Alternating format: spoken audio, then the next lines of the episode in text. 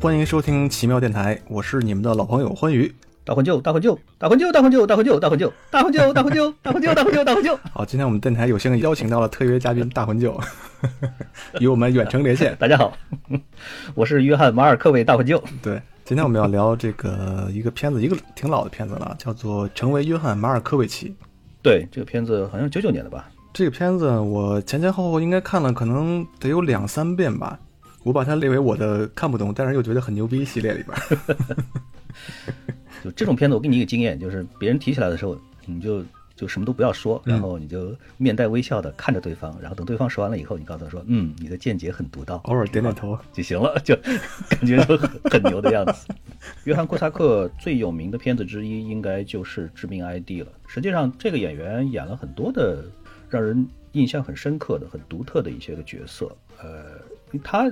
很有意思的，他其实身材。比较矮小，长相呢也不是特别的出众。虽然某一些个角度上来看是 有点像其他的明星，但整体上来说他的长相不算出众。但是他是实打实的这个毫无争议的演技派的代表人物之一。他对于演戏来说是非常的认真的，就是特别特别认真、特别特别拼的那种、那种、那种感觉。你像呃《致命 ID》这个都不用说了，像他在很多的流行的这种就说是动作片这种火爆。枪战动作片里边，其实他也有。我记得尼古拉斯凯奇的《空中监狱》里边，他也有着不错的表演。而且还有一个片子，其实很有名的，我印象特别特别深刻的，呃，应该是他的那个乌鸦。那个片子应该是我当时看了以后，真的是印象非常非常非常深刻的片子之一。那个乌鸦，当时我看完了以后，真的是觉得特别对我的胃口的那种，就像《十二宫杀手》那种感觉一样，就是特别特别对我的胃口。所以印象特别深刻，嗯嗯，约翰·库萨克呢，在这部片子里边真的是演的是很把男主角的这个形象啊，忧郁啊，绝望，刻画的呃非常的入木三分的，很深刻的这样的感觉。然后呢，女主呢，我都很难说哪一个究竟是真正的女主，因为她实际上是是一种类似于双女主的这种这种搭配。呃，要说有名的话呢，那肯定是这个演妻子的。Lottie 就是卡梅隆·迪亚兹，这是当时就已经是大牌中的大牌了，超级巨星了，是非常非常有名的。而且他也凭着这部片子拿到了金球奖的提名，还有英国电影学院奖的提名。对。然后另外的一位也算是，应该也算是，其实应该说戏份比卡梅隆·迪亚兹还要重一点的凯瑟琳·基娜，呃，也是在这个之前其实也已经比较有名气了。但是这部片子呢，应该说是让他又重新的大放异彩。在他在这部片子之前，其实他很早就有非常有名的作品。其实我觉得单说长相的来说，我觉得那个卡梅隆会更好看一点，就是他的五官会更精致。然后这个另外这个女主角好像如果化妆的时候粗糙一点，我觉得长得像个男人一样。嗯，应该说，呃，凯瑟琳·金娜在这部片子里边，她有一部分的功劳是他的这个这个形象的设计，实际上是一种相当的。吸引男性的这样的一种设计，另外一个是他本身的这种表演的这种风格，高冷御姐，从内向外散发出来的这种让男性无法克制的会冲上去的这种 这种魅力，这个是，所以说是这部片子呢，他当时也拿到了金球奖的提名，另外同时也拿到了奥斯卡的这样的提名，而且你知道他演这部片，因为他年龄比较大的，他是五九年的人，所以他九九年的时候他演这部片子的时候，其实已经四十岁了，这是相当不容易的事情。当然了，这部片子虽然不是主角，但是其中最最重要的一个人物，也就是片名里边点出来的约翰马尔科维奇，嗯，这个当然是应该说是在现代的这个演员里边如同神一般的存在。他是从传统戏剧出身的，就是他最早最早的时候是演戏剧出身的，那个时候就已经是这个，呃，水平已经是达到了这个最高的境界了。然后同时呢，不知道他这个地位在好莱坞或者在国外。有没有相对于中国这个陈佩斯大师啊？可不可以类比？有有有有一点那个意思，当然有一点那个意思。他已经是他在八五年的时候就已经拿过奥斯卡提名了，嗯，这个那么早的时候就已经是这样子的水平，而且他还演过很多流行的大片，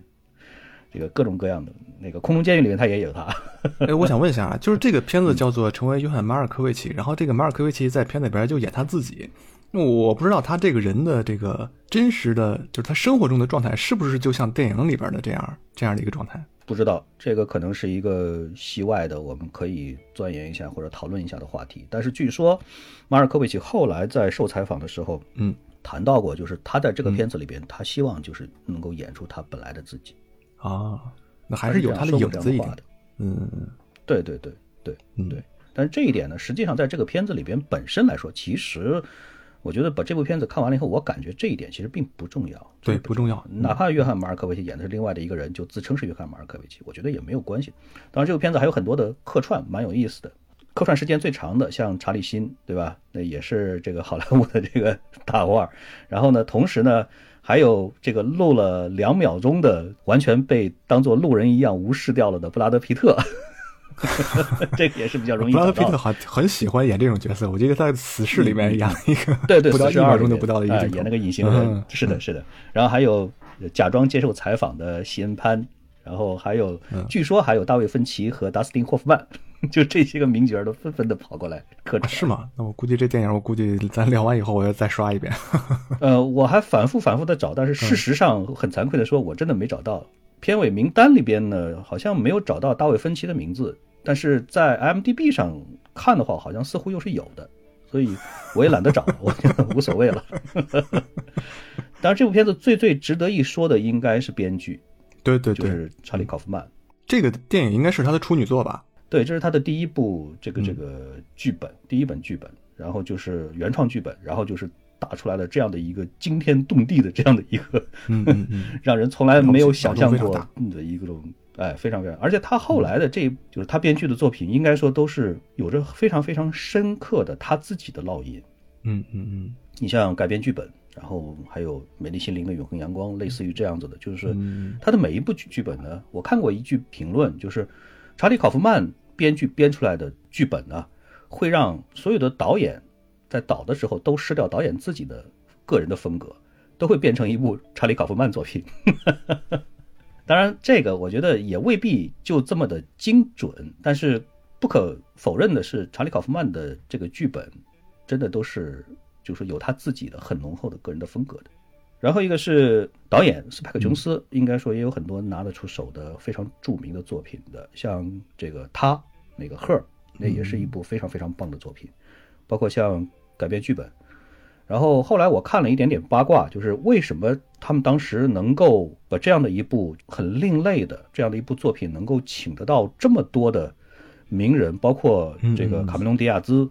包括约翰·马尔科维奇，还有那么多的名人来客串，怎么做到的？因为按理来说，你这样的一部非常另类的，而且在当时编剧和导演又编剧又没有什么名气，导演好像也没有太大的名气的，怎么能够请得到那么多的名人？这个导演当时呢？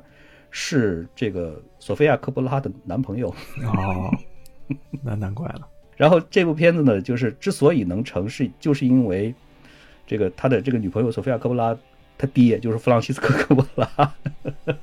这种导导演界的这种神一般的存在。然后就是打电话叫，就是这个大导演偶尔也吃一口软饭。我准女婿要拍个电影，你过来，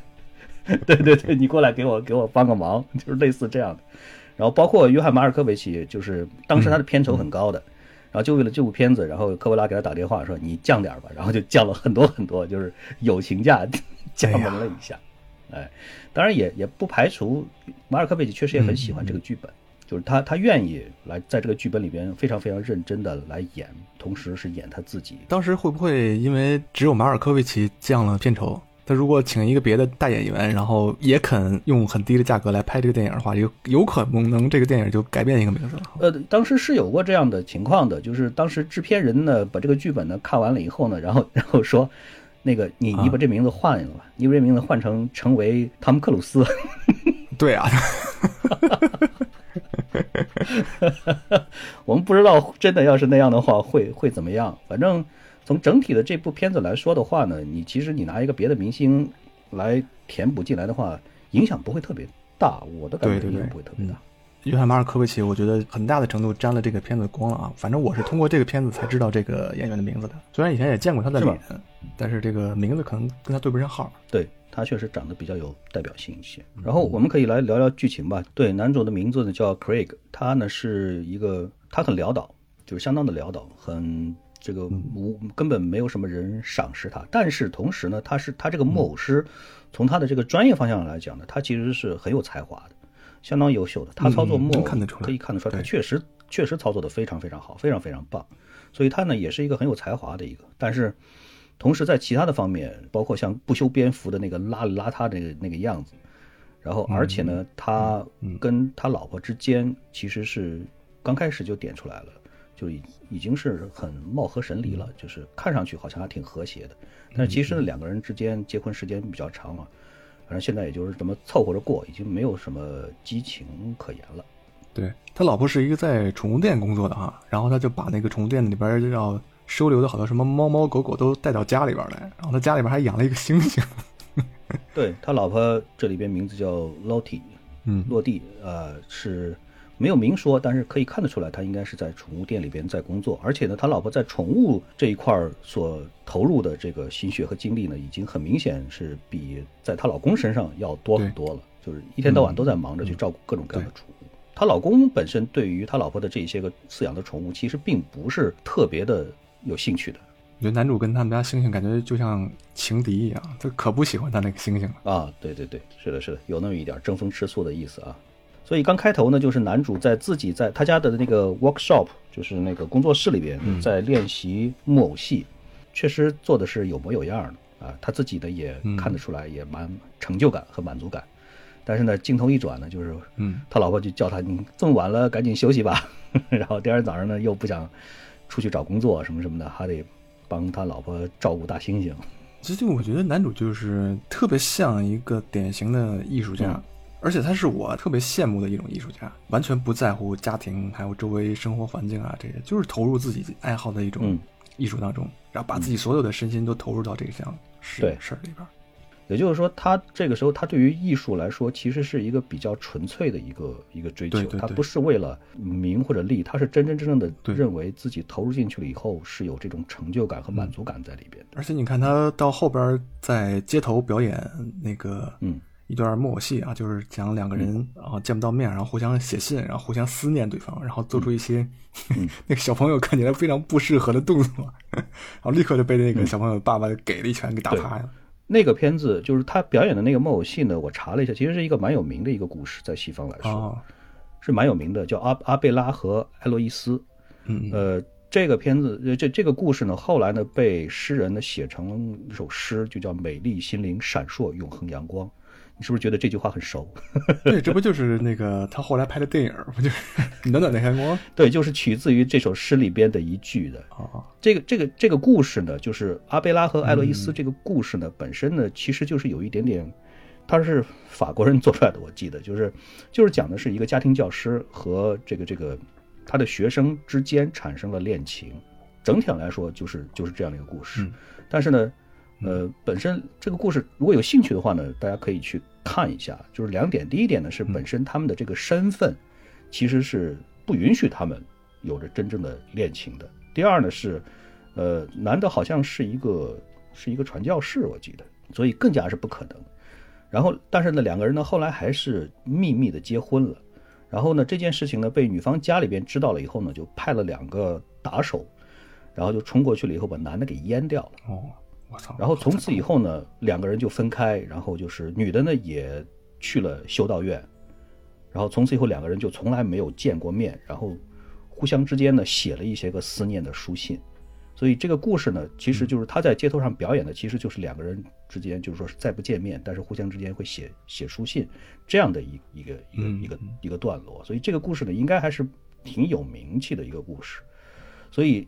也就算是这个经典的故事之一吧。所以你可以理解到这个故事里边，为什么他男主在表演木偶戏的时候里边会做出来一些个这样子的一些个动作。嗯嗯嗯，就是在法国人看来，这就是一种就说是浪漫中的浪漫的一种表示。但是呢，在街头上表演被小女孩看到了，我要是小女孩她爹，我也会冲上去揍她的，对不对？太不合适了。这就像你在街头上演一个我们梁山伯与祝英台，然后你把这个梁山伯与祝英台给黄化了，这就不合适了。这是人都都要揍他。对，我觉得在这里边呢，主要的表现呢，是为了说明男主角就是他是真真正的是为了艺术的，就是他觉得这个艺术到了这个份儿上了以后呢，升华浓缩出来了以后，他就应该这个样子的，是一个很顺理成章的，而且也只有这样才能够表达出来这个故事所蕴含的一些个内内内涵的东西。所以说是他这个不合时宜，我觉得真的是一个 已经到了一定的程度上，所以就被揍。然后揍了以后呢，就就带着一脸的伤，然后去去找他老婆。他老婆说：“你这个不行啊，你你还得找一份工作呀，你不能老这样。”还得到体制内。然后呢，这男主呢就开始着手找工作，就在报纸上就就看这种招工启事。然后他看到了一个公司，这公司呢叫 Lester。然后这公司呢说，我们呢现在要招收一个自处理员，就要招手快的人，就是 fast hands，你要手快，而且呢要身材要矮小。约翰库萨克确实个子不高，倒是真的 挺适合他的。然后说是你你来我我这个叫叫 Murty Flammer 这个这个这个大大楼，然后呢。你只要你只要手快，然后可以做快速归档的工作就行了，你就可以来试试。然后他就跑去了。然后他跑去了以后呢，他就查这家公司在几几层楼，然后发现这家公司在七层半。我当时看《哈利波特》的时候，他到了火车站，我就想到了这个。对对对，很多东西都会想到《哈利波特》，但是你看《哈利波特》处理多浪漫，对吧？你就你就冲着柱子撞就好了。闭着眼睛撞就好了，结果在这里边真的是一个让人哭笑不得的这样的一个，就是他进去他找七层半的电梯的按钮都找不到，然后旁边一个女的已经见怪不怪的很淡然的说：“你是不是要找七层半？”就是是好的，你等着啊。然后就看这个电梯运行到七楼和八楼之间的时候，就趁着那节骨眼儿，然后赶快摁下停止按钮，然后就拿出一个大铁棍子，然后就开始敲电梯门，然后就硬生生的把门给敲开，说：“行，你现在可以进去了。”这个这个场景相当的荒谬，非常的脱离现实，就是现实当中不太可能有这样的情景来发生。但是你要说这么矮的楼层会不会有，还倒是真的有。我以前还住过，住过好几年，就是就是这么矮的楼层，就是直不起腰来的这种。据说我现在工作的那个办公室，我的上一层就是这样的一个半层的一个储物间，但是我们从来都没没有任何一个人上去过。这是一个我们办公室的传说，就是通向我们传说中的这个半层没有楼梯，没有地方可以上去。但是你从这个外边通过目测来看，确实上边应该是有一层空间的。哇，那你有没有去看看有没有什么奇妙的这个这个可以进到别人脑洞里边的 通道？所以我觉得这种矮的这种楼层让人直不起腰来，是有一点象征的意义的。好像你可以感觉得出来，很多的这种职场里边的这种不如意的，或者底层的，或者不愿意在这样子的一个阶层里边待着的人，他在走过来走过去的时候有多么的别扭，或者多么多么的不爽，你是可以有这种感觉的。但是我也不知道这种感觉到底是。编剧他他就是为了表达这样的一种情绪，还是说是他就他就随手就这么写了这样的一个，反正总之就是把这个地方要怪异化或者离奇化。我倒是对更加的偏重于就是编剧就是希望能够让你觉得他他有一种不真实感。嗯，当然这个是一个见仁见智的这样的一个写法，就是你可以认为是这样，你也可以认为它就是有着某一种深意在里边，它就是某有着某一种象征的这种这种意义在里边。反正不论怎么样，就是男主然后就是跑过来应聘，而且这个应聘的时候呢，这个接待员是一个完完全全耳朵很背的这样的一个女的，基本上听不清楚你在干什么，她跟你就是鸡同鸭讲的这样的。而且这个老板，也就是这个公司的这个这个名字，就是 Lester Doctor，他还是个 Doctor 啊，Doctor Lester 老这个老板呢，也是有点犯糊涂的。你那说什么，他他有的时候他也没有办法直直直的理解你的意思。但是不论怎么样呢，就是男主表现了一下，因为他是个木偶操纵师嘛，他本身手就很快，所以他就很顺利的就拿到了这份工作，就被录取了。接下来呢，引进来了一个大家都很想知道的这样的一个话题，就是为什么这个大厦会有七层半这样的一个矮的。成这个样子的这这么样的一层的存在，然后老板说没问题，你来看我。老板给他放了一个记录片介绍 video。然后这个就出来了一个非常非常土的这样的一个介绍微顶，我觉得比绝大多数大学生自拍 DV 还要土。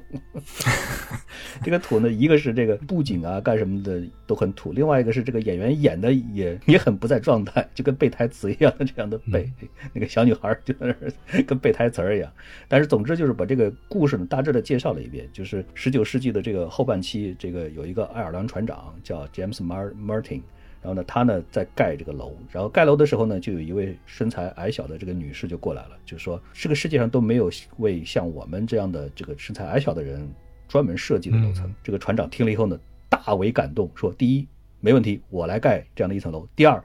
我我要向你求婚。我也不知道为什么啊，就 是非常的荒诞，非常非常的荒诞。就是因为你说了这个事儿，所以呢，我是爱上你了，我就要向你求婚。在看这个 video 的时候呢，这个男主然后就遇到了这个剧里边的另外的一个女主角，就是凯瑟琳·基娜演的这个，在这里边的这个名字叫 Maxine 美信。这个美信在这个剧里边呢。给人的感觉就是，对于周围的这些个大多数的东西呢，其实都不 care，他非常的不 care。嗯，像其他的人都在很专注的在看这个介绍 video，然后美信根本就不搭理。刚开始就很明显的点出来说，那玩意儿根本就是骗人的，压根儿就是错的，压根儿就是假的，我才不信呢，等等等等这种。所以他呢，是一个非常的就是有自己的一套想法，他不会被别人轻易的所左右或者所控制。对他很清楚的知道自己应该想要什么，以及应该去怎么去做来获得自己想要的东西。到这个片子整个结束以后，好像唯一没有进入马尔科维奇身体的人就是他了。呃，他进入了一次，但是那是被迫的，被那个妻子啊啊对对对拿枪追跑进去。但他在那个过程中，他也没有认真的去感受如何成为马尔科维奇。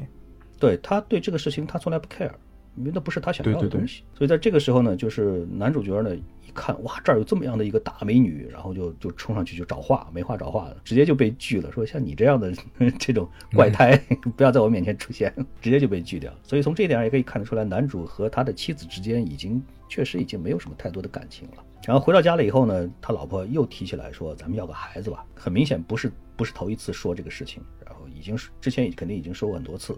然后这一次呢又。再一次的被男主给拒绝了，就是咱们现在这个生活还这么的窘迫，我还没工作呢，这个要孩子的事情我们过几年再考虑吧。这个也就说明了两个人之间其实已经没有没有太多的这个感情了。妻子呢是希望能够通过要一个孩子，然后让两个人之间的这个关系呢能够恢复到当初那种亲密的状态。男主呢，已经是对这一点似乎已经是不再抱什么太大的期望，所以两个人之间呢，应该说就这么凑合着过。我觉得差不多就是这样的一个意思意思。当然也没有翻撕破脸，但是目前上来看的话呢，男主心里边想的基本上就是，只要遇到更好的，那就再说。差不多，我我觉得是这样的一个状态。嗯嗯。所以在这种心理状态底下呢，这个男主呢就一而再、再而三的没话找话的，还去想办法去找美信，想要创造机会跟跟美信聊天。最后终于的在这种不懈的努力之下呢，他说：“我我来猜你的名字，我猜三次，我能猜准。”就是用这种很老套的这种勾搭的伎俩。结果美信馋的也没办法，那那行吧，那那那那那那就过会儿去酒吧喝点酒。男主的就跑到酒吧，在这之前，反正就是。还算是，就是说是迈出了第一步吧。然后跑到了酒吧了以后呢，刚提起来说是之前是干什么的，他说我是个木偶师。然 后微信直接说买单走人。也就是说，他非常的现实，他认为这种什么木偶师这种这种就压根就不算是一个正经的，或者是有有吸引力的，或者是一个很好的这样的一个职业。然后搞得男主呢也很郁闷。然后他呢回家了以后，你看他他又开始练习这个木偶，而但是呢他做木偶的时候呢，现在就是已经是按照美信的那个形象来做他的木偶了，已经把他的妻子的那个木偶已经放到一边去了，已经不再 care。所以这就说明他跟美信之间呢，就说是他非常的强烈的希望能够和美信之间的这个关系呢能够再进一步发展。然后接下来呢就是进入到了全篇的一个转折或者是一个故事的一个。悬疑点掉到了一个最高的地方，就是男主在整理卡片的时候呢，比较偶然的发现柜子背后的这个墙上有一个很神奇的这样的一个门，一个一个小门或者是一个通道。然后这个通道呢打开了以后呢，里边看不到，就是黑乎乎的啊，很长，看不到底儿。然后呢，男主呢就尝试着去钻到这个通道里边去。这里面有一个细节挺有意思，就是他他也不知道这个底下是什么，所以他就带了一块木板，带了一块长木板，然后拿来防身。也可能是防身，也可能就随手这么拎起来了。嗯，然后就从这个木板，从这个通道呢滑进去了以后呢，然后他发现他进入到了著名演员约翰马尔科维奇的体内。那么这个时候呢，他还不能操纵这个身体，他只能是看马尔科维奇看到的，同时呢是感受马尔科维奇感受到的。他发现自己坐在马尔科维奇的家里边，然后呢再吃点东西啊，喝点茶呀，然后收拾收拾，打扮打扮，准备出门。然后坐上了出租车，然后出租车司机呢就跟他聊天就说：“哎，你是那个谁谁谁，对不对？你是那个那个那个那个那个叫啥叫啥叫啥？”但是其实他说不出来马尔科维奇的名字。然后你演了很好看的片子，我特别喜欢你的片子，但是实际上他也想不起来那个片子到底是谁演的。但是总之呢，就是男主角这才发现，嗯，他是进入到了约翰马尔科维奇的体内，然后呢体验了十五分钟，然后体验了十五分钟了以后呢，就被从这个脑子里边呢甩出去了，然后掉在了纽泽西高速公路的旁边，然后掉出来了。掉出来以后，他就非常非常的兴奋，他觉得这简直是太离奇的这样的一个经历了。然后他呢就第一时间就冲回到公司里边，然后就告诉了美信，说你你猜我刚才干什么去了？我刚才这么这么这么着了，然后就 进入到马尔科维奇的体身体里边。他就觉得这个这个话题肯定是特别的有吸引力啊，他要和美信分享了的话会会特别好。结果美信呢压根儿就不感兴趣。第一，马尔科维奇是谁？第二，钻在他脑子里面有什么好的？就是在男主晚上到家了以后。他突然，美信突然反应过来了，突然想到说：“哎，这个事情如果要是大家伙都觉得特别的好，特别的有吸引力的话，那么我们可以拿它来赚钱，因为只有我们自己知道这个通道的存在，只有我们自自己知道这个通道应该怎么用，对吧？那么我们就是这个资源的拥有者，我们就可以去卖票，一个人收他两百块钱。”然后让你体验十五分钟的约翰马尔科维奇大脑之旅，这不是挺好的事儿吗？然后他就跟男主角说：“哎，咱们咱们来卖票。”嗯。然后这个时候呢，他老婆问说是谁打过来的，然后就提起来这个事儿，他就跟他老婆也说了，男主就跟他老婆也说了，说是哎，我现在发现了这么样的一个事儿。然后他老婆说：“那我也要体验一下，我要体验。”他老婆呢是一个其实也还是对新鲜的这种事物是比较比较的有兴趣的，还是希望能够。去做各式各样的体验，但是在目前这个阶段呢，他老婆其实并不知道真正想要的是什么，就是因为他目前过的仍然是比较平淡的日子。我有一个猜测啊，我觉得这个时候他老婆可能不相信这个事儿，但是他老婆可能会觉得这件事情是他自己老公感兴趣的，他可能想通过这件事情参与啊，也有拉近他们俩嗯之间的这种关系，有这个可能性。是的，是的。总之就是他们就来到了这个公司，就趁着晚上，然后就来到了这个公司，然后他老婆呢就钻进了这个通道，然后进入到了马尔科维奇的体内。这个时候，马尔科维奇呢正在洗澡，对，就像那个大熊闯入静香的房间一样。然后他老婆就体验了一下作为男性的这种感觉，然后就觉得哇，这感觉实在是太美妙了，然后就就一下子就醒悟了，就是原来我其实潜意识里边是希望能够做一个男人的。对，但是我实在是没有感觉到洗澡的时候有有多强烈的这种舒服的感觉。那是因为你已经都习惯了。就这么，比如说这么说吧，一个女性她洗澡的时候，我想可能也是觉得这是一个很平常的一个事情。但是如果关于你现在进入到了一个女性的体内，然后体验了一下洗澡，你会不会觉得很好？让我畅想一下，给我五分钟，好好想想，好像挺爽的。五分钟就可以了吗？总之就是。嗯，妻子呢，通过这一次的这个这十五分钟的体验呢，一下子感觉到，哇，原来我是如此的，就是说是喜欢做一个男性的感觉，然后就是立刻就跟她老老公就表示说是我要做男的，然后就是一下子就痴迷进去了。她老公说你这个这不是发疯吗？你 怎么能这么想的，对吧？这个现在两口子之间好像分歧更大了一点。接下来的一个比较重要的一个一个故事环节呢，是两口子呢一起和。公司的老板，也就是 Doctor Lester，去他家去吃饭。吃饭的时候呢，他老婆呢很偶然之间呢发现了一间屋子里边，全都是马尔科维奇的各个时期的照片，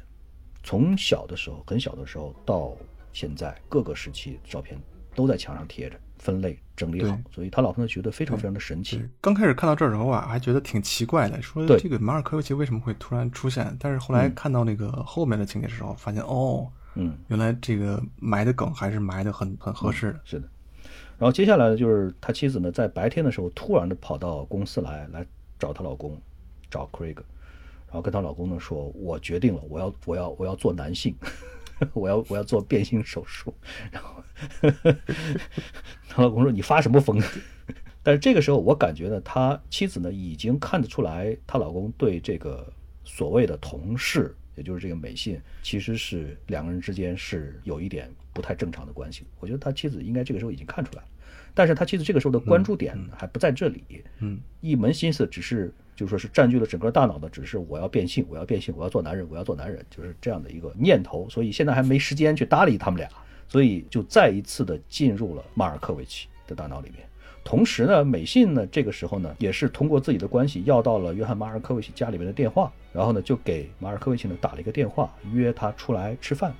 然后呢，约翰马尔科维奇呢，本来按理来说呢，就觉得这纯粹就是一个骚扰电话，你别再打过来了，这个以后不要再打了。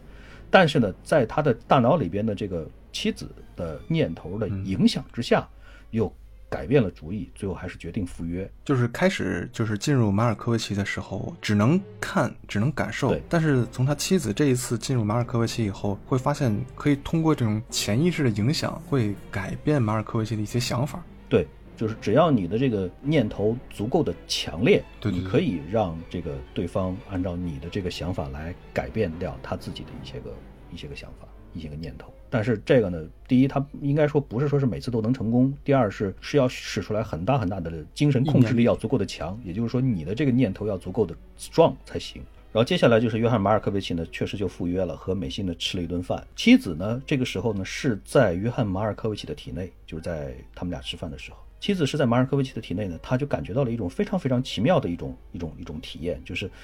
第一，我作为一个男性，感觉很美好。第二，我发现坐在我对面的美信看上去也是如此的诱人，所以我也爱上了他。所以妻子这个时候实际上就是第一，她希望变性变成一个男的；第二呢，是她爱上了美信。所以从这个时候开始呢，就是两口子，丈夫和妻子两口子都爱上了同一个人，都开始疯狂的迷恋上了美信。而且这个时候呢，公司也开始有了第一笔生意，就是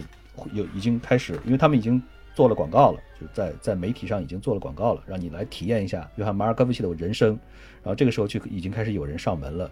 就是说是我要体验，我现在有这个钱，然后我希望能够做一次别人，看看别人是怎么样的。夫妻两口子和美信的三个人呢，一起就是吃了一顿饭。这个吃饭的时候呢，这个你真的是可以感觉得出来，这个丈夫和妻子俩人呢说的话都是属于那种不会聊天的那种，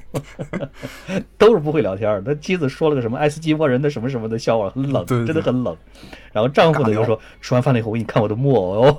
这让我想起前两天有一个那个马斯克的笑话，说那个他的女朋友。第一次跟那个马斯克约会是吧？马斯克说：“那个待会儿吃完饭，我就带你到我的房间里去看我的大火箭。” 然后结果，然后那个去了以后，结果真的去看他的大火箭了，是有点儿。然后丈夫说：“吃完饭了，我给你看我的木偶。”妻子说：“吃完饭了以后，我给你看我的大猩猩。” 然后吃完饭了以后呢，三个人在一起聊天的时候呢，美信当时说了说了一番话，这个意思就是说你要追随你的心。然后这个时候呢，出来了一个全片最最尴尬的一幕，就是夫妻两个人同时冲上去要 kiss 美信，真的是非常的尴尬。然后这个时候呢，美信呢，第一是已经很明确的表示，对于丈夫 Craig 来说的话，你没戏，你压根儿想都不要想，我根本不会搭理你这种失败的男人的。然后呢，又转过来又对妻子说，我确实很喜欢你，但是我只喜欢。在马尔科维奇体内的你，这个就真的是让人就 就是觉得这个家伙已经把这个问题已经上升到了一个哲学的高度上了。那么你喜欢的到底是谁？你喜欢的到底是约翰马尔科维奇，还是喜欢的是洛蒂？嗯，还是说是你喜欢的是以约翰马尔科维奇的外表形象出现的，但是精神层面上是洛蒂的这样的一个人？这个就已经是让观众觉得有一点懵了。反正我第一次看到这儿的时候，我已经我已经有点懵了，我已经完全有点搞不清楚他到底。爱的是一个什么样子的一个一个一个人或者一个形象，然后呢，妻子呢就这个时候就开始和和美信呢就开始约好，就是几点几点的时候让妻子呢钻到约翰马尔科维奇的体内，然后呢美信呢和他约会，约了个四点十一分，然后这个时候就很有意思，就是 美信到的早了，去找约翰马尔科维奇的时候去的早了，早了以后说先别急，先别急，先等一等，先等一等，然后俩人就坐沙发上开始等，等的时候呢还美信也也开始没话找话的很。聊得很尴尬，你做个演员有什么感觉？你喜欢做演员吗？什么什么的，就聊这种很尴尬的这种话题。然后一看时间到了，四点十一分，时间到，然后就立刻就态度转变，就扑上去。所以这个真的是一个非常非常可以让人可以思考很多的这样的一个一个一个故事。就是从这里边，你就会开始觉得编剧在这里边真的他不是说是在胡乱的瞎想，他想的这些个故事情节里边其实有很很重的哲学的意味。嗯嗯嗯，因为。在这个时候呢，其实美信他并不确定妻子到底能不能够改变或者说占据约翰马尔科维奇的大脑。这个时候还不能叫占据或者叫控制，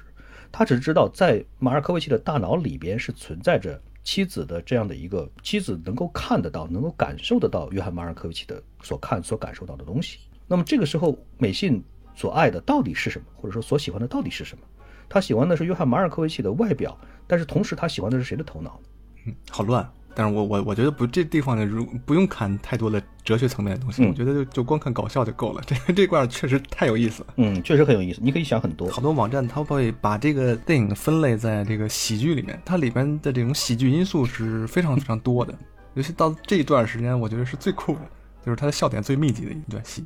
接下来的话呢，整个的这个情绪就会走一些个比较暴躁的一些个路线。这个丈夫呢，得知了以后，知道了以后呢，已经开始发疯了，就是很狂躁了，把他的妻子呢就囚禁起来，然后用枪呢逼着让妻子呢给美信打电话，然后再约了一次时间，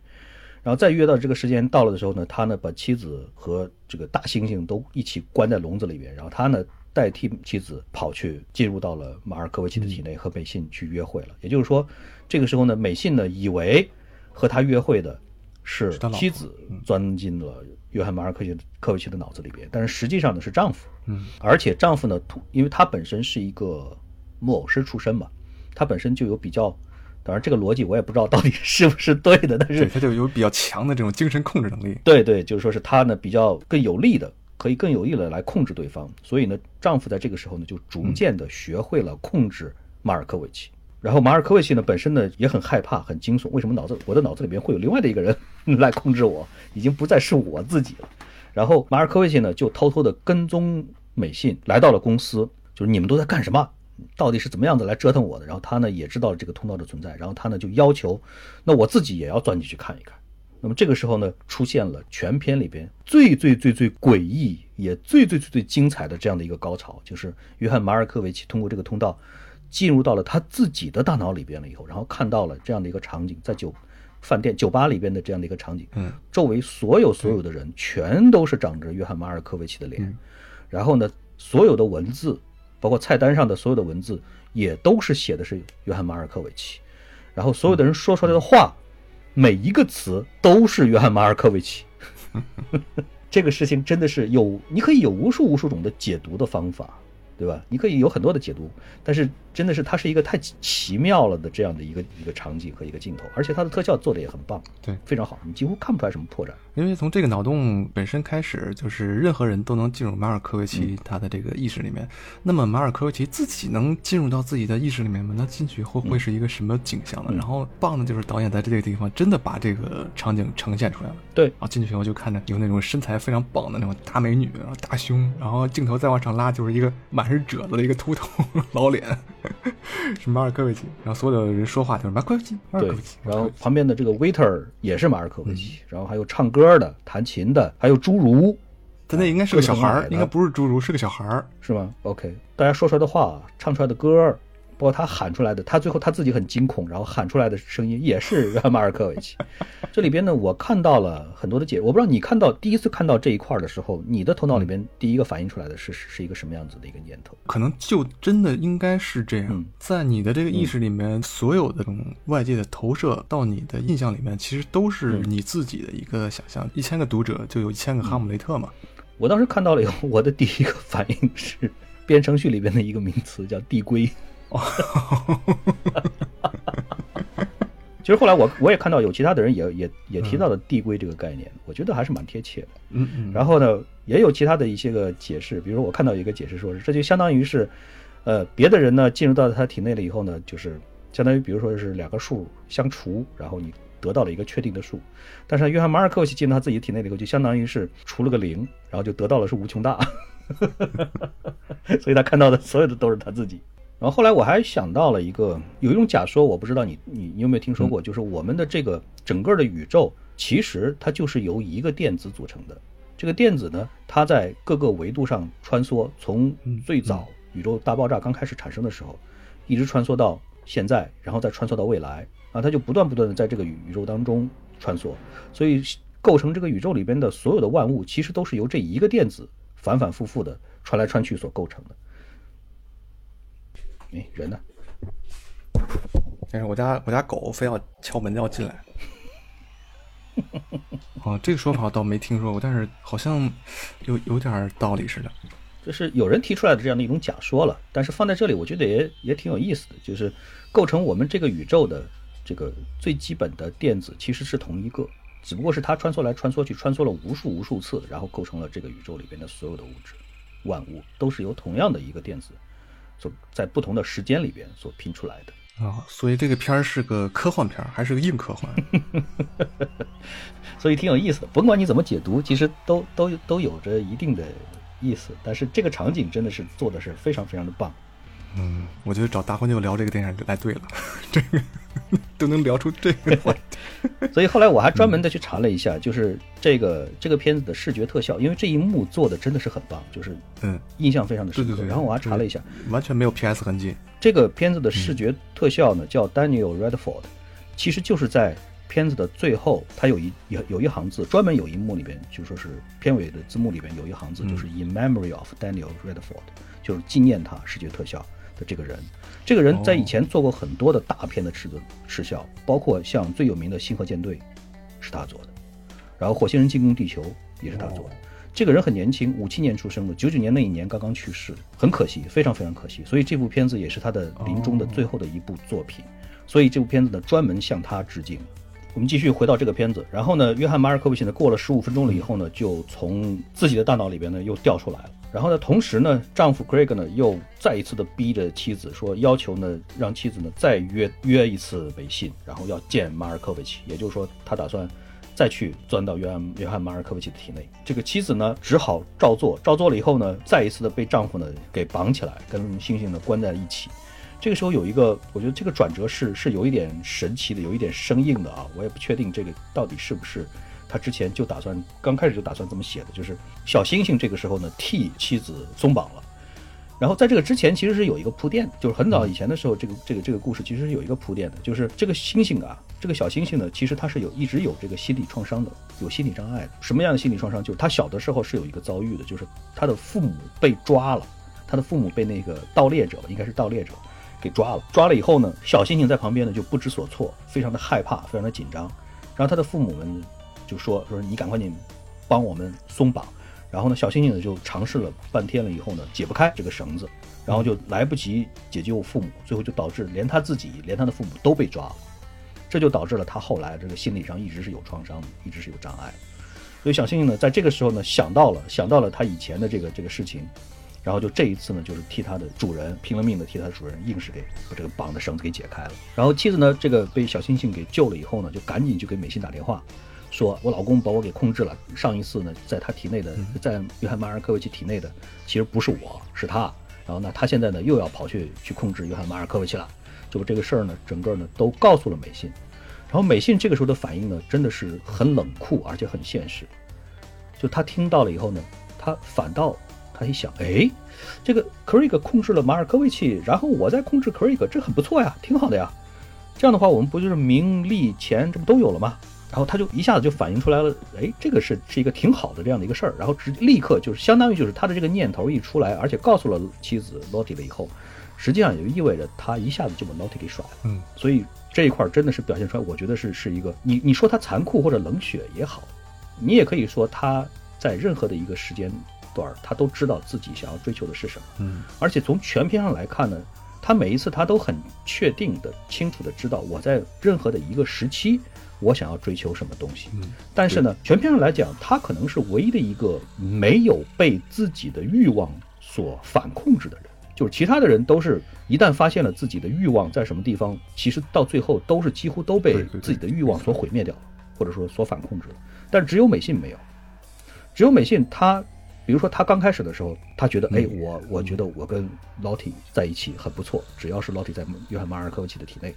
啊，我觉得挺好的。但是到了这个时候，他一旦一发现 Craig 在马约翰马尔科维奇的体内和我可能更合适，他立刻就把 Lottie 给踹开了，真是一点犹豫都没有。嗯，你觉不觉得控制别人这本身就是他的欲望呢？嗯，也可以这么说。这个时候呢，美信跑去找约翰马尔科维奇的时候呢，这个时候同时，Craig 在约翰马尔科维奇的这个大脑里边呢，已经可以完全的控制和取代了约翰马尔科维奇的原来的这个意识。做到了完全的取代，然后这个时候呢，故事呢就开始进入到了双线的叙事。刚才呢，之前一直是单线儿，这个时候呢就开始进入到了双线的叙事了。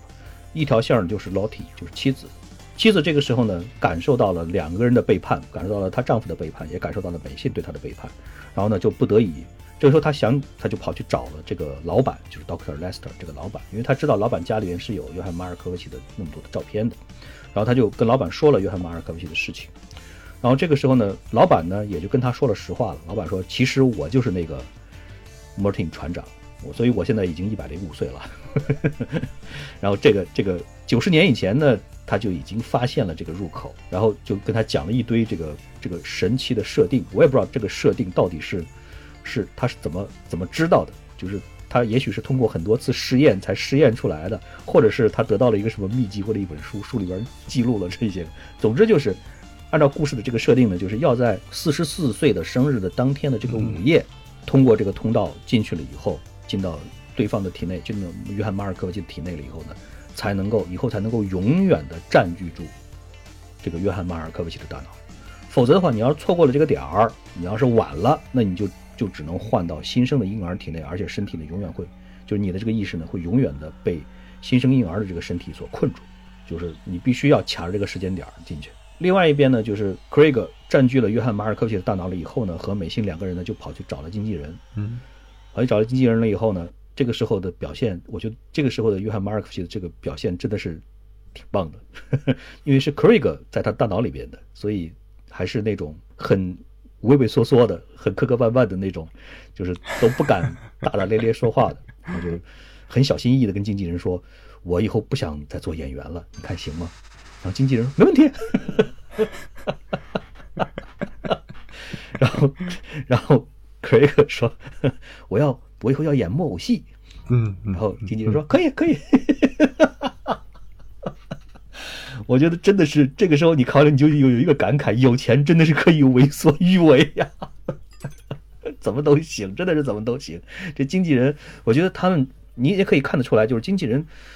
很明显就是以前。无数的客户客户的无数的稀奇古怪的要求，他们肯定也已经看了我，看了很多很多了，就是已经什么都不足为奇了。你愿意干什么就行啊，可以啊，没问题，我帮你去策划，帮你去去做就好了。你爱怎么着是怎么都都怎么着。所以经纪人一点说是，哎呀，你怎么会这么奇怪的这种想法，一点这种表现都没有。你说什么都是行，没问题，可以。然后就两个人就就就特别特别的 happy，非常非常的喜欢，就是高兴。然后另外一面呢，就是这个老板呢和这个也跟这个 Lottie 说了实话，就是我帮你引荐一下我的这些个朋友们，然后都是一群老头老太太，然后说是就跟 Lottie 也说了实话，我们打算在四十四，就是约翰马尔科维奇四十四岁生日当天晚上午夜的时候呢，我们打算一起都进到马尔科维奇的体内，然后我们现在呢也已经决定了，我们可以带你一起去，带你一起进去。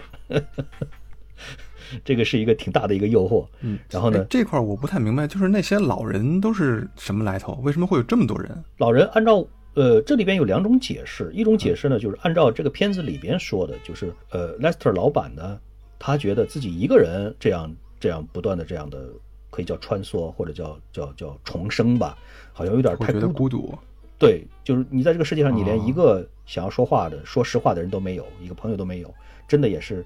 一件很悲催的一件事情，所以呢，他这一次呢，他就决定，就说是找了一些个老朋友来，然后可以带着他们一起走。但是呢，如果要是按照另外的一种阴谋论的一种角度上来讲呢，就是他自己觉得他自己可能意志力不够，或者说你可以理解成为这个法力还不够，所以他怕镇不住马尔科维奇，然后呢，他就让其他的人跟他一起都进去里边可以布个阵。哎，布个阵，然后就是一起把这个约翰马尔科维奇的意识呢、潜意识呢压制住。但是到了最后做决定的，我相信很可能只有他一个人，就是在占据了约翰马尔马马尔科维奇的脑了以后，很有可能做决定的只有老头子这么一个人。所以也就是你可以理解成为他拉了一帮子给他垫背的。这两种可能性都我开始以为这些是他的船员，因为他是一个船长嘛。嗯，我以为是他从外边带过来的一些年轻的船员。这个倒没有明说，但是从你要是往回。倒的话，我相信再往上一辈儿，你可以把它成为理解成为就是转世投胎，或者说上一辈儿、下一辈儿吧，可以这么理解吧。我相信再往上一辈儿的时候，恐怕他是独自一个人行动的。我猜测是这样的，也就是说是在他这个世代才结识到了这一些个老朋友。我觉得可能是这样的可能性更多一些。然后呢，这个时候呢，Lottie 当然也就告诉了这个 Doctor Lester，说是现在在约翰马尔科维奇体内的是我的丈夫，所以呢。这一帮子老家伙们呢，就开始就很发愁，就说是我们一定要先把这个 Craig，也就是这个丈夫，要从约翰马尔科维奇的体内要赶出来，这样的话我们才能够占据进去，否则的话呢，这个丈夫的这个意志力太强大了，我们压不住的，我们是压不住的，所以就要想办法。当然，他们最后想出来了一个，也是也是不得不使出来这样的一个下下招，就是绑架了美信，要挟 Craig 说是你必须现在给我从约翰马尔科维奇的体内出来，否则的话我们就撕票，就开始这样。然后这个是后边的啊，这个是后来的。那么整个故事里边呢，讲的呢是八个月以后，就是美信呢已经怀孕了，准备生小孩了。然后这个时候呢，你可以看得出来，他已经对约翰马尔科维奇又已经没有什么兴趣了，已经厌倦了。约翰就是 Craig 叫他来一起来看这个电视上播放的约翰马尔科维奇的这个转型做木偶操纵师了以后的这个这个纪录片，然后美信也没什么兴趣，然后就在准备小孩床、小孩衣服。同时呢，他呢又开始怀念起来这个 Lottie，因为他当时看到的那个木偶玩偶是很明显是妻子 Lottie 的那个外表。然后同时呢，又通过电视上边的这个纪录片给观众们回顾了一下约翰马尔科科维奇改行做木偶师了以后获得了非常非常巨大的成功，然后包括他的很多的朋友也是名人了，然后都来介绍说是啊，他又创立了一个新的一个标杆，他在木偶戏这个领域里边获得了。前无古人后无来者的巨大成功，然后马尔科维奇看完了纪录片以后，觉得嗯还不错啊，自己当然是 Craig 了，实际上是 Craig，就是觉得哎我挺好的，我挺厉害的，然后就跑去做了一个巨型木木偶戏《天鹅湖》，那个是《天鹅湖》应该是，然后获得了超级巨大的成功，这个比他之前的认为的那个最有名的那个木偶师的那个操纵大木偶的那个戏要成功的多得多。嗯，已经不是说是脱离了这种外形的束缚，已经是真正的把这种真情实感蕴含进去，让所有的观众都为疯狂的这样的一种表演。结果呢，等他回来了以后，发现 Lester 绑架了美信，然后要求这个 Craig 你必须要给我离开约翰马尔科维奇的体内，否则的话我就撕票。然后 Craig 呢，现在就就两难了，就很痛苦了，就是要不要到底要不要离开？因为他自己也知道，他现在能够有如此巨大的名声。能够获得所有的都这些个东西，都建立在一个前提之上，就是他是以约翰马尔科维奇的身体或者说是形象出现的，脱离了约翰马尔科维奇的形象，那他什么都不是。所以说是让他离开约翰马尔科维奇的身体，实际上也就是意味着他要放弃掉目前所有的这一切，包括名声、所有的荣华富贵，包括他的社会关系，他全都要放弃掉。也就是说，这个片子里边，这里边也又让人会有一点哲学上的一点思考，就是。当你真正的控制了一个人，比如说像 Craig 控制了约翰马尔科维奇，当你真正的控制了一个人了以后，你的代价是什么？你的代价是你丢掉了原先的你的所有的自我，这个是也也是一个蛮值得蛮值得去去去深入思考的这样的一个一个想法，就是你你看起来你是成功了，对不对？你可以控制得了别的人了，你可以控制得了约翰马尔科维奇了，你可以可以控制了他的一举一动，并且凭借着这种对别人的控制，你获得了。空前的、无比的、巨大的成功，但是它的代价是什么呢？同时也是意味着你把你的自我完全的丢掉了。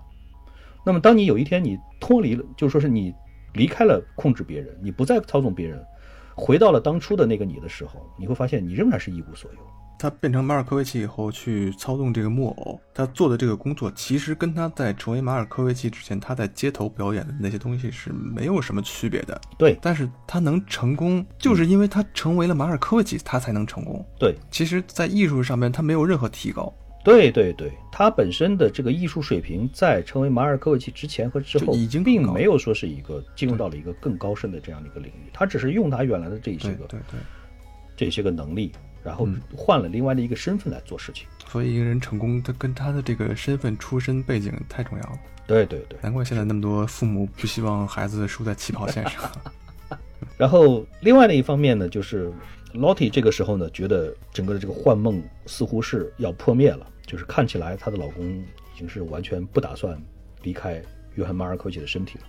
所以呢，就是打算破罐子破摔，要把美信要杀掉。当然，一群老头老太太肯定是不让他这么做的。但是这个 Lottie 呢，已经是由爱生恨，已经是无法控制住自己，然后拿出一把枪就开始追杀美信。美信这个时候呢，走投无路，只好就是钻到这个通道里边。然后这个时候呢，出现了全片的第二怪异的一幕，就是他们呢，嗯嗯，从一个通道跑到另外一个通道，再跑到第第下一个通道，每一个场景呢，都是约翰马尔科维奇的各个年龄的不同的场景。从他很小的时候，然后到他的青年，到他的中年，然后呢，几乎都是一些个，大部分都是一些非常不好的回忆，就是对，比如说小的时候特别隐私的，对对，比如小的时候怎么样子被周围的同学们、小朋友们欺负，然后怎么样子因为比如说尿床了或者什么样的，然后被家人有一点精神虐待的意思，然后就各个时期都是大部分都是一些非常不好的回忆，也有一些非常非常隐私的事情，比如说他在他坐在这个这个卫生间还是哪里，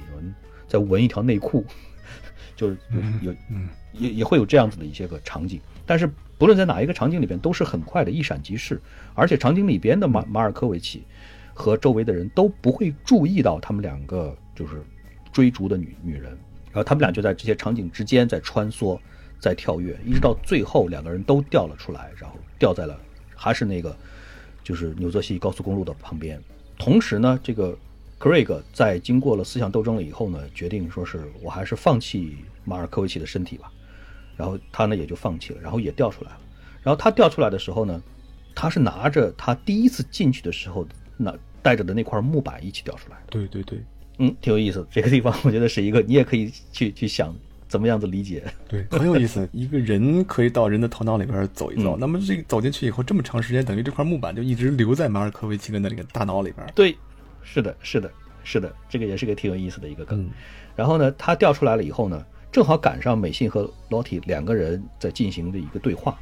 什么样的对话呢？就是美信呢，然后这个时候就告诉了老提说：“我肚子里边的现在这个孩子呀，其实是你和我的。为什么呢？是因为他是什么时候怀上的？是你进到马尔科维奇的体内的时候，我怀上。所以说这孩子呢，实际上是你和我是咱俩。” 然后这个时候呢，又会引发一些个哲学思考，就是到底为什么你会认为是这个孩子是他的？因为从从基因的角度上来说，他仍然是马尔科维奇的，对不对？对。但是不论怎么样呢，就是 Lottie 呢接受了这个说法，Lottie 一下子就接受了这个说法，然后呢，Lottie 和美信两个人就和好了，正好是在 Craig 掉出来的时候，在 Craig 的面前两个人和好了，然后 Craig 的这个时候呢，真的是。全片最可怜、最让人悲伤的一幕，就是他冲过来说：“这个我呢，为了你，我放弃了马尔科维奇的身体。”结果呢，美信和劳蒂两个人呢都很鄙视他，都非常非常的鄙视他，说：“这人谁啊？我不认识你。”然后叫了个出租，呃，就搭了个搭了个顺风车，就赶紧走，赶紧走，后边那人我不认识，我不认识，然后就就离开了。然后呢，从这个时候开始呢，双线叙事现在又合在了一起，就是老人们这个时候一看，哎，午夜到了。Craig 正好也离开了马尔科维奇的身体，好，咱们可以进去了。然后就一个一个就进入到了马尔科维奇的体内。Craig 这个时候呢，一看说是我天哪，我出来了以后反而更糟了，我什么都没有了，嗯，我连美信也没有了，老体也没有了，马尔科维奇那肯定是我自己这个主动的放弃掉了，我什么都没有，一无所有了。然后就不甘心，然后又再一次、再一次的又跑到那个通道，又打算再进、再一次进入马尔科维奇的体内，但是按照设定。按照之前老人们讲的这个设定，午夜时间呢已经过去了，过去了以后，所以 Craig 呢再一次进入通道的时候呢，把这个时间错过了，错过了以后，他现在进入就就是美信的女儿，也就是刚出生的那个小孩艾米丽的体内，意识呢就被禁锢住了。嗯嗯，他从此以后就只能用艾米丽的眼睛去看，用艾米丽的身体去感受这个世界。嗯，然后呢，美信呢和 Lottie 呢两个人以后呢。从此以后就是非常幸福的生活着，然后带自己的女儿艾米丽在生活。七年以后就是马尔科维奇，但这个时候当然马尔科维奇的这个体内呢住的呢就是一群老人们啊，你也可以理解成为就是 Doctor Lester 这这一个老头子也行也可以啊。七年以后呢，马尔科维奇就邀请他的好朋友就是查理辛，就是加入进来，说是我告诉你一个永生不死的办法，你进来给我看看，然后就看带他去看了艾米丽的很多很多的照片。那也就意味着他们准备着下接下来的下一个要进入的这个目标对象，就是艾米丽。等到艾米丽长大了以后，他们打算去操纵这个事情。但是 Craig 呢，这个时候呢，就是他对于艾米丽的这个身体是一点控制的能力都没有，他只能够躲在艾米丽的大脑的潜意识里边的一个角落，然后看和感受，一点想要操纵的能力都没有。以后行不行？这个还不确定，不知道，也许是不行的啊，因因为。有一个细节，就是在这个时候呢，他通过艾米丽的这个眼睛看过去，看出去，看到美信和劳蒂两个人非常幸福的在一起。这个时候，他的这个视野呀非常非常小，嗯，就是你可以看到，只有画面只有正中间的一小片是能看到的，周围都是黑的。这个和他第一次进入到约翰马尔科维奇的脑子里边的时候看到的那个视野的大小是不一样的。他第一次去进到约翰马尔科维奇体内了以后呢，他看到那个视野相对来说会大一些。嗯嗯，然后他进去进去了几次了以后，他就可以操纵啊，学会了操纵约翰马尔科维奇的身体。但是在对于艾米丽的身体，他到底能以后能不能学会操纵，这个还是一个未知数。我个人倾向可能是不行，他可能这一辈子都要被操被操纵。嗯，Craig 就变成九尾了，被封印在鸣人的肚子里了。是，是。其实我觉得这里边还有一个特别悲催的人，就是马尔科维奇。嗯，在那个 Craig 刚出来几分钟以后就被老年人占领了，他就他就清醒了那么几秒钟时间，又对，他就清醒了几秒钟。嗯，呃，我是觉得这个电影到后半段，就是马尔科维奇进入自己的脑子里边以后，我我不知道是编剧是不是为了圆这个扣来愣编出来的一些情节啊，反正我就觉得好像到后边就有点抓不住主题的意思了，好像是为了写故事而写的。当然，他这个故事编得很精彩，很好看啊。很多的人其实对这部片子的这个设定，或者说是脑洞这一块呢，那真的是没得说的，都是觉得就一个字服，哎，非常非常的对对对。但是对于结尾，其实是有相当的一部分人觉得说是不太满意的，因为这个脑洞确实开得太大。嗯，你不论怎么样的结尾，其实都是有一点点很难很难把它收得住的这样的感觉。对，其实这个脑洞放到现在可以拍很多短视频出来，但是如果你想把它拉成一个九十分钟的长片，确实很难。但是我觉得他这个后面这么处理，他也确实隐喻了一些社会问题，比如说就咱们刚才最前边说到那个很低矮的那个楼层，我觉得它也象征了生活的这个一种窘境吧。嗯，钻到别人身身体里边以后，尤其是钻到了一个大明星的身体以后，哎，突然视野就开阔了，然后你能感受不同的视野，也可以这样理解。当然，这这个就是一部好片子所必然会带来的反应，就是不同的人对他会有不同的自己的理解。我觉得这才说明它是一部好片子。哎，这片子里边你看有一个猩猩啊，而且也描述了一段这个猩猩童年的时候，我们从小猩猩的这个视角来看他生活的这个世界。那我就想，如果这个猩猩进入了马尔科夫奇的身体，或者我们人 就是其他的这些人进入猩猩的这个身体里面以后。我觉得这也是一段特别有意思的故事，也不错啊，也挺好的。或者你直接拿一块板砖扔进去会怎么样？它会有意识吗？啊，对啊，就是那块木板一直在马尔科维的这个脑子里边，这马尔科维奇会 会有什么感觉？所以这部片子你真的可以从很多个方面来讨论它。你可以站在每一个人的视角上来看待这个故事，你会发现它给你带来的感触或者说是结论可能都不一样。比如说你从你从妻子的角度，你从 Lottie 的角度上来看。他刚开始的时候，他是一个，就是他希望能够有自己的一个小家就好了，就行了，对吧？只要这个小家是完整的，我有一个老公，然后到时候我们可以生个孩子，我有一份自己的小事业，我老公也有他自己的工作，这就行了，这就可以了，对不对？一直到有一天，他突然发现，我天，做个男人居然是一件这么好的事情，然后这个概这个理念在他头脑里面一旦一种下去了，他就一发而不可收拾，一直到最后，最后他就觉得。他爱上了一个女的，他爱上了美信这样的一个女的，然后到了最后呢，他觉得什么都破灭了以后，他宁可毁掉对方。然后到了最后，他最终如愿以偿的和美信和他的所爱的生活在了一起，这是他的路，对不对？然后你从美信的角度来看，这个女的真的是一个极其有魅力的这样的一个女性，她对于男人和女人她是通吃的，她对于所有的人，她对于她周围的所有的人都有着无法控制的杀伤力，嗯，是一个这样子的一个人，而且她。从头到尾，他都非常的明确的知道他自己想要什么东西，以及怎么样才能够才能够搞到。他生活的中心其实就是他自己。什么时候他喜欢上了什么，他就去把它得到；不喜欢了，他都把他他就把它踢开。他对于他自己想要什么、不想要什么，实在是太明白了。所以每一个人，你都可以从他的身份上来看这个故事，来带入进去，都有他自己的非常非常典型的一种生活方式和看待事物的这样的一种理念。而且你想一想，这一群老人，你会觉得真的是毛骨悚然的。他们会为了这样的一个自己长生不老这样的一个，当然这个也是欲望，对不对？自己想要长生不老、永生不死，它也是一种欲望。他为了这样子的一个欲望，他可以纵横很多很多年，然后在这这么长的时间之内，他可以准备密谋，然后到最后占据掉另另外的一个人的躯壳，然后就这么一代一代下来。你什么时候你能够确保现在在你大脑里边的那个你是真的就是你自己吗？还是别的人在占据着？还是别的人在通过你的眼睛在看待看着这个世界？电影里边这个他这个表现比较夸张啊，但是如果放到现实世界里边也很难说呀。就是看完这个电影以后，我就觉得挺挺后怕的。嗯，就是你从出生以后，你就说你没有被别人控制吗？肯定被别人控制过呀。是你最直接的就是你爸妈控制，然后到学校以后被这个老师被这种教育体系，然后强加到你脑子里面的这些印象有多少？然后到你长大以后，你所每天看到的这些广告，他们对你加入的这些暗示有多少？所以有哪一部分思考是你真正你属于你自己的？对，所以从哲学的角度上来讲呢，这个片子其实最后最后。提炼出来的其实就是一个概念，就是自由意志。就是你现在想的、说的，它到底是不是你你在自由的状态底下的反应，还是说是你必然会做出来的反应？也就是说，真正的自由意志到底是不是存在的呢？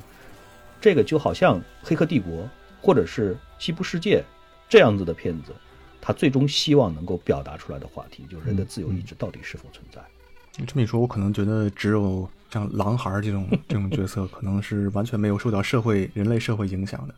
这种可能算它是一种自由意志。但是我觉得，只要你生活在人类圈里边，或多或少都会受到各种方面的影响吧。是，而且受到这些，像比如说最后成群结队进入马尔科维奇身体的这些老家伙，我觉得他们是不是象征了一种，就是整个社会背后的一种体制，一种旧的观念，他们一直在影响着整个这个世界。对，我觉得也可以这样去理解啊。你有的时候，你这个人可能不一定是被另外一个明显的人来操控的，但是你可能是会被很多其他的因素，包括社会上的因素，包括其他的各种各样的因素来控制的。或者说，你自己的思维其实很大的程度上其实是被禁锢住的。真怀疑这个世界上像美心这样的人，他是不是头脑那边也住着另外一个老年团？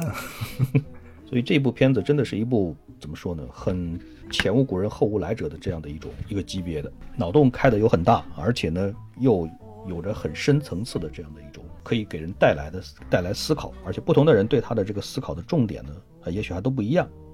我还曾经看到过影评，就是专门从精神分裂症的角度上来。来探讨这个片子，嗯嗯，对对对，有那么多的人住在这个马尔克西脑子里边，这不就是人格分裂吗？对呀，这就是致命 ID，像像这样的片子，不就是讲的是就是这个对对对多重人格，对不对？对对对对对，所以这就是一部好片子的代表，就是它可以让你去思考，而且它可以让你从不同的层面、不同的角度上去思考。就像这种片子呢，我一直觉得你只要从中得到乐趣，其实也就好了。你愿意多想一想，当然也是好事情。你如果不愿意多想，我觉得也行，也可以。你只要从中得到乐趣，或者说觉得它好看，我觉得也也不错。就是雅俗共赏嘛。嗯，对对对，因为单就这一部片子来讲，我觉得咱们讨论的肯定是非常非常浅的，非常非常浅薄的。在之前已经有不知道多少人被对这种片子已经分析的很深入、很深入了，深入的层次可能是我们永远都达不到的。但是它并不妨碍或者并不影响我们看这部片子的乐趣。嗯，我觉得再过个五年八年的再看这个片子，可能会有些新的理解吧。我们可能就等过了，咱们过了四十四岁的时候，看看这个脑子里边是不是还是自己现在这个想法。你这句话我都没法回应，我已经过了，好吧？我，那你现在还是不是原来的大棍舅？很难说哦，很难说。我伪装的 还不错，但是我觉得现在得多关注一下老蔡，因为我觉得老蔡脑子里边现在住着各种电影大师，他现在有点不能自拔。我们尝试着去挖个通道，我觉得还来得及。呃，发现以后我们把他这个通道堵死。我觉得这是全片比较大的一个 bug，就是这个通道这么容易就被男主找到了。嗯，我要是老头子的话，我一定会把它伪装的特别特别的隐秘，然后让你们其他人根本打死都找不到。那门上连个锁都没有，所以这个老头子，嗯，背后有故事哦。听完了这个故事了以后，我们也希望能够看到这个各位听众朋友，你们自己对这个故事的解读，嗯嗯嗯，啊，甭管是浅的还是深的，只要你们是觉得有趣的，也都希望大家在底下的留言，然后和我们一起来分享你的发现、你的想法。好，那今天的节目到此为止，各位拜拜。OK，好的，谢谢大家，拜拜。las cosas que uno quiere se pudieran alcanzar. Tú me quisieras lo mismo que 20 años atrás.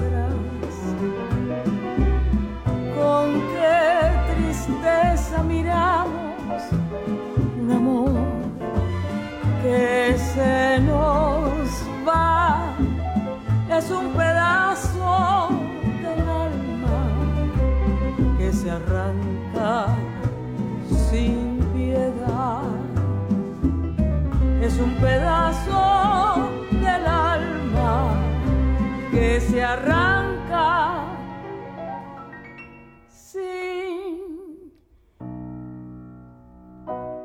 yeah.